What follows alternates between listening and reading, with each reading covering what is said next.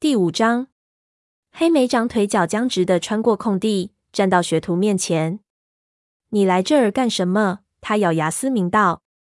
你好啊，黑莓长。松鼠爪想装出镇定的语调，但闪烁的眼睛却出卖了他的兴奋之情。我睡不着，又看到你出来，就跟上了你。他得意的小声发出一阵咕噜。我很厉害，是不是？我从森林里跟了你一路，你完全没发现我。那倒是真的，但黑莓长宁愿去死也不会夸奖他，而是低沉的咆哮了一声，看着相距只有两只老鼠尾巴长的暗江黄色母猫，黑莓长恨不得扑过去，在他那自鸣得意的脸上来两爪子。你怎么那么爱多管闲事？母猫眯起眼睛说道：“族群武士夜间偷偷溜出营地，任何猫都有责任过问。我没有偷偷摸摸。”黑莓长心虚的反驳道：“呃。”你没有，松鼠爪嘲讽地说：“你离开营地，径直走到四棵树，然后坐在这里等了很久，看起来像是在等着森林里的其他武士跳到你面前来。不要告诉我说你只是在欣赏美丽的夜色。我懒得跟你多说。”黑莓长的声音听起来都有些绝望了。他现在只想赶在其他族群的猫到来之前，摆脱掉这个讨厌的学徒。松鼠爪没提到梦境。那他肯定根本就没有做这个梦，因此他没有权利来这里探求接下来的预言。如果接下来真的会发生些什么的话，这跟你一点关系没有。松鼠爪，你干嘛不回去呢？不，松鼠爪坐了下来，尾巴盘在前爪上，绿色的大眼睛直盯着黑莓长。不弄清楚这是怎么一回事，我就不走。黑莓长在强烈的懊丧中嘶叫一声。却又被身后的一声低吼惊得跳了起来。他在这儿干什么？是褐皮。他从巨岩后面悄无声息地溜了出来。他穿过空地，眯起眼睛看向松鼠爪。我记得我们说好了不能告诉别的猫。黑莓长感到身上的毛都竖了起来。我没跟他说。他看到我离开营地，偷偷跟出来的。还好我有跟来。松鼠爪站起身来。迎上褐皮的注视，他的耳朵平贴着脑袋。你半夜溜出来，跑到这儿私会影族武士。如果我告诉火星，他会怎么想？黑莓长感觉胃里一阵翻搅。或许他一开始就该把那个梦向火星和盘托出，但现在一切都太迟了。听着，他急忙说道：“褐皮不只是影族的武士，她也是我的妹妹。这谁都知道。”我们没有密谋什么，那你们还保密什么？松鼠爪直问。黑莓长正在搜寻合适的答案时，褐皮打断了他。他朝斜坡弹了弹尾巴，说道：“快看！”黑莓长瞥见灌木丛里有个灰色影子一闪而过，一个心跳过后，鱼尾和豹毛步入空地。他俩警惕地查看四周，鱼尾一看到另外三只猫，就穿过空地向他们跑了过去。我猜对了，他惊呼着，划不停在黑莓长和另两只母猫面前。他睁大眼睛，看上去充满了疑惑，又带着些胆怯。你们也做了那个梦？就是我们四个吗？我和褐皮都做了那个梦。黑莓长回答。松鼠爪与他同时开口，问道：“什么梦？”星族托来的梦，告诉我们说有劫难就要到来了。鱼尾的语气仍然不是很肯定。他的目光紧张地来回看着眼前的这些猫。你们俩都做了那个梦吗？黑莓长看着豹毛问道。这位合族武士刚刚追上他妹妹。豹毛摇摇头，不，只有鱼尾。那个梦实在把我吓着了。鱼尾坦白地说：“我一直在琢磨这件事，吃不下也睡不着。”豹毛看我有些不对劲，一直问我怎么了，我就和他讲了我梦到的东西。我们觉得我应该在今晚星月时分到四棵树来，而豹毛怎么都不肯让我单独过来。他亲密的舔舔哥哥的耳朵，继续说道：“他他不想让我独处险境，但没有危险啊，不是吗？毕竟我们互相都认识。别这么快就相信其他猫。”豹毛低吼道：“我不喜欢这样背地里约见外族猫。武士守则不是这么教导我们的。”可星族给我们几个都托了相同的梦，指引我们到这儿来的。褐皮指出，蓝星造访了黑莓掌，而夜星找上了我。而我看到的是象星。鱼尾说：“他说森林要有大劫难了，我必须在星月之夜会同其他三只猫聆听来自午夜的信息。”我得到的指示也是这样。褐皮进一步作证。他冲着豹毛抽动了一下耳朵，又补充说：“我也不喜欢这样半夜三更跑出来。但我们应该等等，看星族到底想要怎样。等到午夜时分吧。”我想，豹毛说着，抬头看了看天上的星星，已经快了。黑莓长注意到松鼠爪眼睛越瞪越大，他心里一沉。你们的意思是，星族让你们几个到这里见面？这只年轻的母猫忍不住了。他们还说有劫难要降临，到底是什么样的劫难？我们也不知道。鱼尾回答道。至少向心没有跟我说。他声音越来越小，神情有些慌乱。但黑莓长和褐皮也摇摇头，表示自己梦中的星族猫也没有与他们分享这样的信息。豹毛眯起眼睛：“你的族猫没有做那个梦。”他对黑莓长说道：“那他在这里做什么？你不也没做那个梦？”松鼠爪毫不示弱地站在这位合族武士面前：“你能站在这儿，我就能站在这儿。唯一的区别是我根本没邀请你。”黑莓长咆哮出声。那就赶他走。褐皮提议：“我来帮忙。”松鼠爪朝着影族武士踏出一步，身上的毛都炸开着，连尾巴上的毛都竖了起来。你动我一下试试。黑莓长叹口气：“如果我们现在把他赶走，他会直接去找火星。”他说：“他已经听到很多内情，只能让他也留下好了。”松鼠爪不屑的喷了一声鼻息，重新坐了下来。他伸出舌头舔舐前掌，开始若无其事的洗脸。黑莓长，说实话，褐皮低吼着说：“你应该多留点神的，竟然会让一个学徒给跟上了。怎么回事？”一个新的声音从他们背后传来，声调尖锐，带着挑衅：“这不对劲啊！按坏脚说的，应该只有四只猫才对。”黑莓长跳起来往四周查看，等他认出来是谁后。立时眯缝起眼睛，怒气冲冲地瞪向来者。来的是一只四肢精瘦、头颅小而匀称的深烟灰色公猫。是你，黑莓长啐道。站在几只狐狸身长开外的正是风族的学徒鸭爪，就是他上次闯进雷族领地偷猎了一只田鼠。没错，就是我。他回敬道，全身的毛都立了起来，仿佛随时都会跳起来把谁掀翻在地。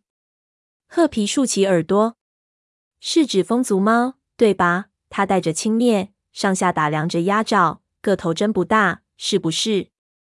他还是个学徒。鸭爪嘴角一咧，正欲吼叫，黑莓长就解释道：“名字叫鸭爪。”黑莓长看了一眼松鼠爪，希望他不要在这时提起田鼠引发的那场冲突。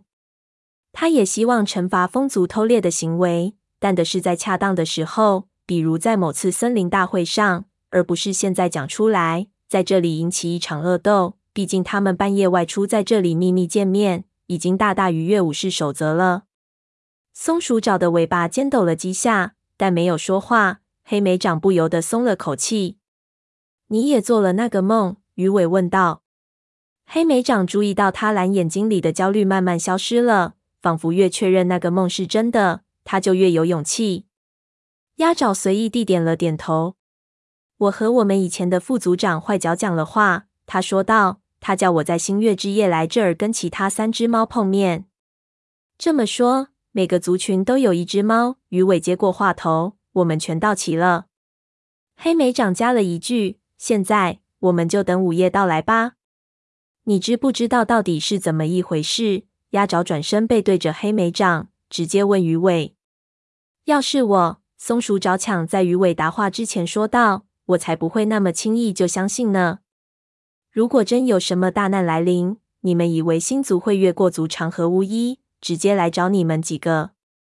那你又怎么解释这些事情？”黑莓长反诘道。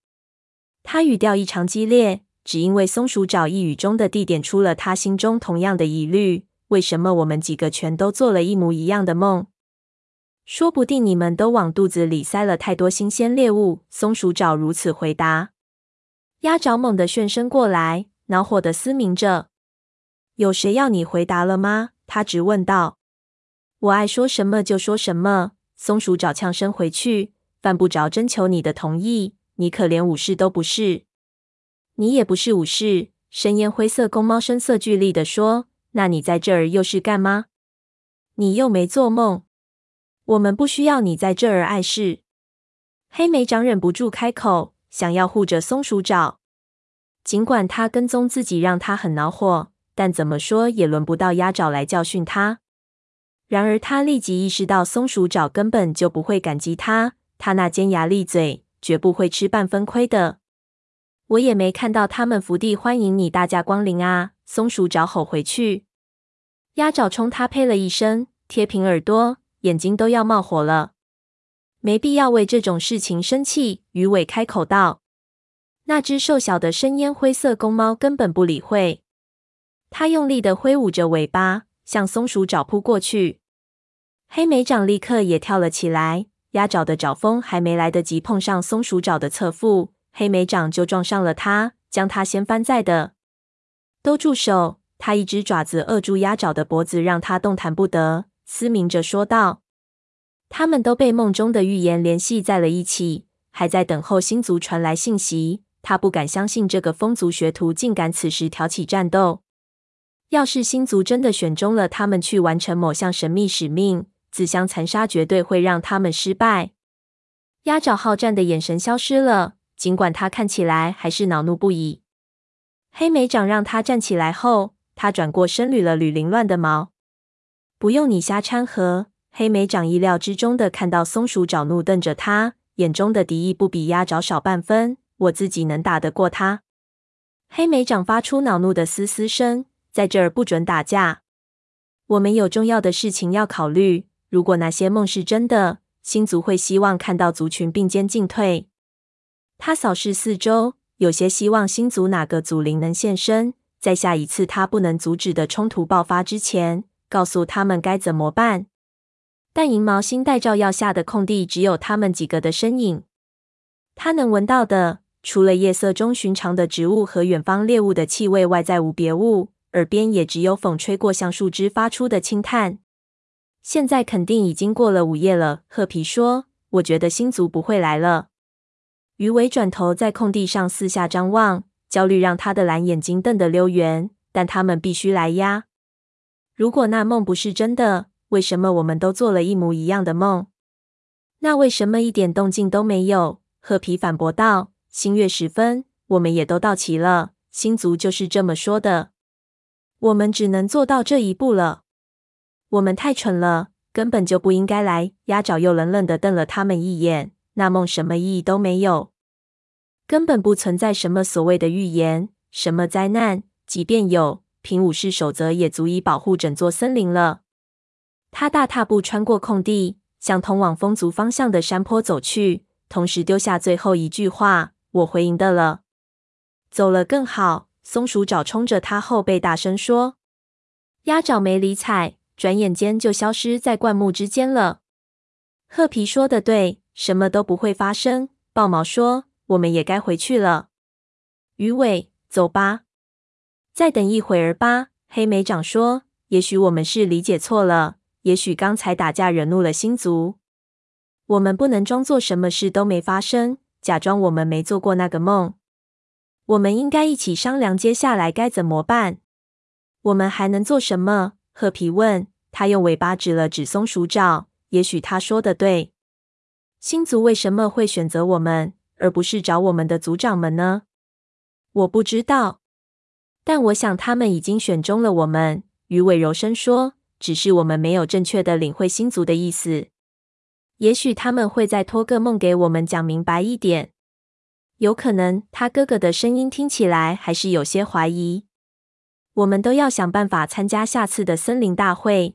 黑莓长建议道：“到那时，也许会有新的征兆出现。”鸭爪不知道我们要在那儿碰面。鱼尾望向风族学徒消失的灌木丛，轻声说道。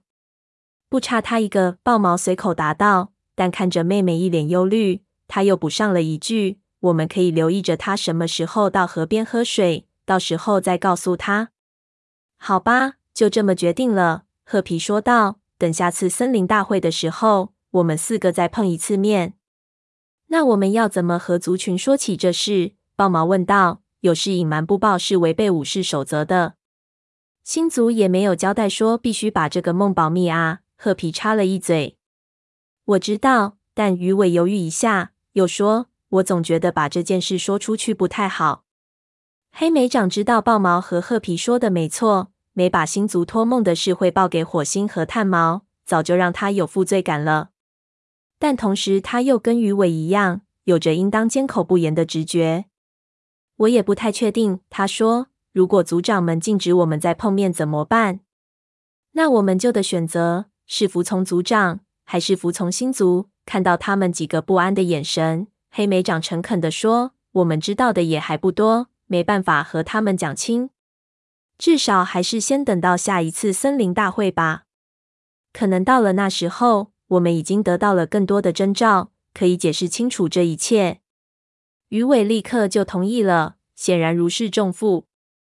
稍过片刻，豹毛也勉强地点了点头，但也只是等到下次森林大会。褐皮说道：“如果那时我们还是找不到任何别的线索，我就只能告诉黑心了。”他拱起脊背。伸长前腿，大大的伸了个懒腰，说：“好了，我该走了。”黑莓长用鼻子蹭蹭妹妹，以示告别。闻到了她那熟悉的味道，他轻声说：“一定有什么特殊的原因，才会同时选中我们俩。你我血脉同源，也许吧。”褐皮的绿眼睛里透着不确信，但其他猫都没有亲属关系。他伸出舌头舔过黑莓长的耳朵，这是他少有的亲昵举动。星族的意愿，谁能猜透？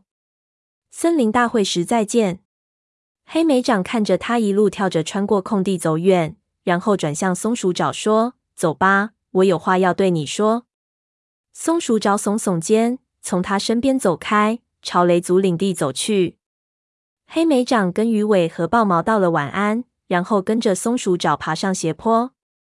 当他从山谷走出来的时候，一阵潮热黏湿的风扑面而来。吹乱了他身上的毛，也把树叶吹得上下翻腾。头顶上空乌云密布，遮住了银毛星带的光芒。森林静寂，空气沉重。黑莓长猜测，暴风雨终于要来了。他开始朝着河边跑下去时，松鼠爪停下来等着他。他背上的皮毛完全放松了，绿眼睛光芒闪动，简直太刺激了。他惊叹道：“黑莓长。”下次集会时，你一定得带上我，求你了。我从没想到我会成为星族预言的一分子。你根本就不是。黑莓长严肃地说：“星族并没有托梦给你，但是我知道了整件事，不是吗？如果星族不想让我参与进来，他们会有办法不让我跟到四棵树那儿的。”松鼠爪一面挡住他，迫使他停下脚步。他恳求地望着他，说道。我会对你们有所帮助的。你要我做什么，我就做什么。黑莓长忍不住咕噜着笑出声，那可连刺猬都能飞了。绝不食言，我一定做到，我保证。他眯缝起一双绿眼，而且我绝不会告诉任何猫。至少这一点你可以相信。黑莓长又盯着松鼠爪的眼睛看了一小会儿。他知道，松鼠爪若是将发生的事情告知火星。他就有大麻烦了，能让他对此默不作声，付出点代价也值得。好吧，他最终同意了。要是发生了什么新情况，我会告诉你的，但前提是你必须把好口风。松鼠爪高高扬起尾巴，眼睛高兴得发亮。谢谢你，黑莓长。黑莓长叹了口气，不知为何，他总觉得刚刚达成的交易会让自己陷入更大的麻烦里。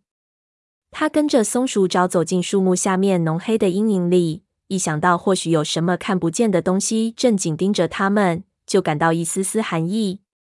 但不管怎么说，森林里再怎么黑暗，再怎么可怕，也比不上那个说一半脏一半的预言。如果即将到来的劫难真的像蓝星所言的那样凶险，黑莓长恐怕很可能会因为自己的一知半解，犯下致命的错误。